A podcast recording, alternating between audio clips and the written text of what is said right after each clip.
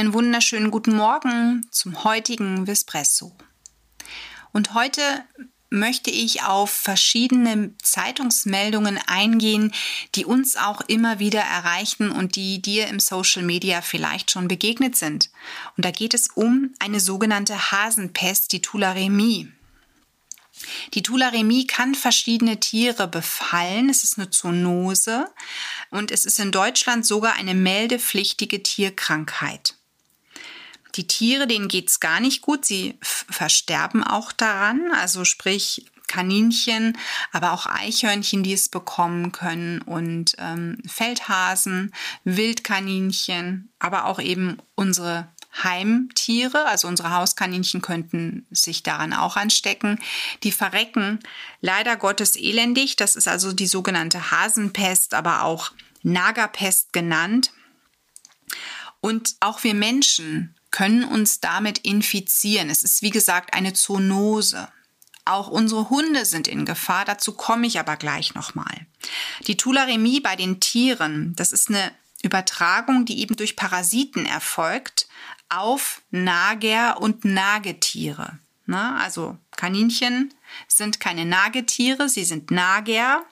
Deswegen erwähne ich das hier an dieser Stelle bewusst so.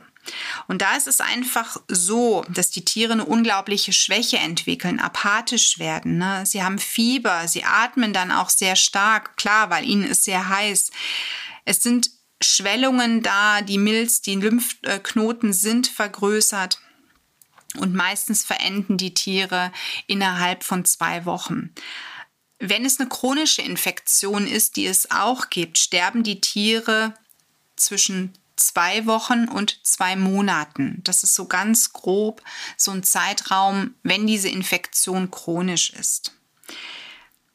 Bei unseren Hunden ist es so, dass man sagt, sie sind wohl weitgehend resistent gegenüber diesem Erreger, aber sie können sich in seltenen Fällen trotzdem anstecken und es kann zu verschiedenen Symptomen kommen, die durchaus auch beim Hund zum Todesfall führen könnten.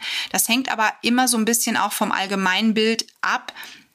Was habe ich gerade für einen Hund? Ein älterer Hund, der vielleicht ein verendetes Tier irgendwo findet, ein Kadaver findet, der ist vielleicht stärker davon betroffen, dass er vielleicht im Falle, ne, er frisst den Kadaver oder bringt dir den Kadaver, sich damit ansteckt und stirbt, als ein junger, gesunder Hund, der überhaupt nichts hat, dessen Immunsystem noch voll intakt ist. Aber trotzdem gilt, Hunde an die Leine. Also wenn es bei euch im Umkreis Tularemie-Fälle gibt, dann nehmt bitte die Hunde an die Leine und prüft auch wirklich, was hat mein Hund da angeschleppt oder was frisst der vielleicht gerade. Ne? Wenn ihr sagt, ihr ignoriert das mit der Leine, ne, dann immer gut gucken.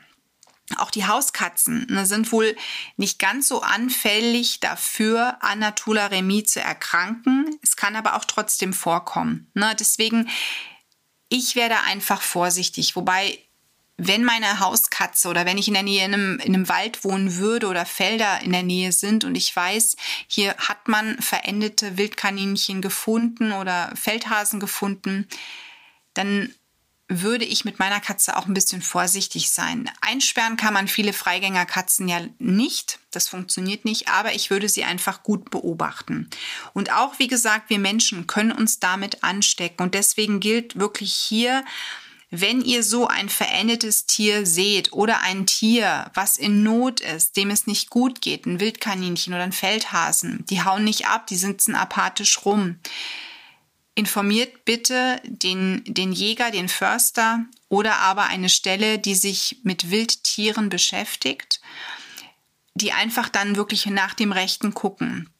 Vermeidet es, die Tiere anzufassen, außer ihr habt entsprechende Handschuhe an. Masken trägt ja in Corona-Zeiten sowieso schon jeder, aber seid da so ein bisschen auf Abstand und seid vorsichtig, denn wie gesagt, es ist eine Zoonose.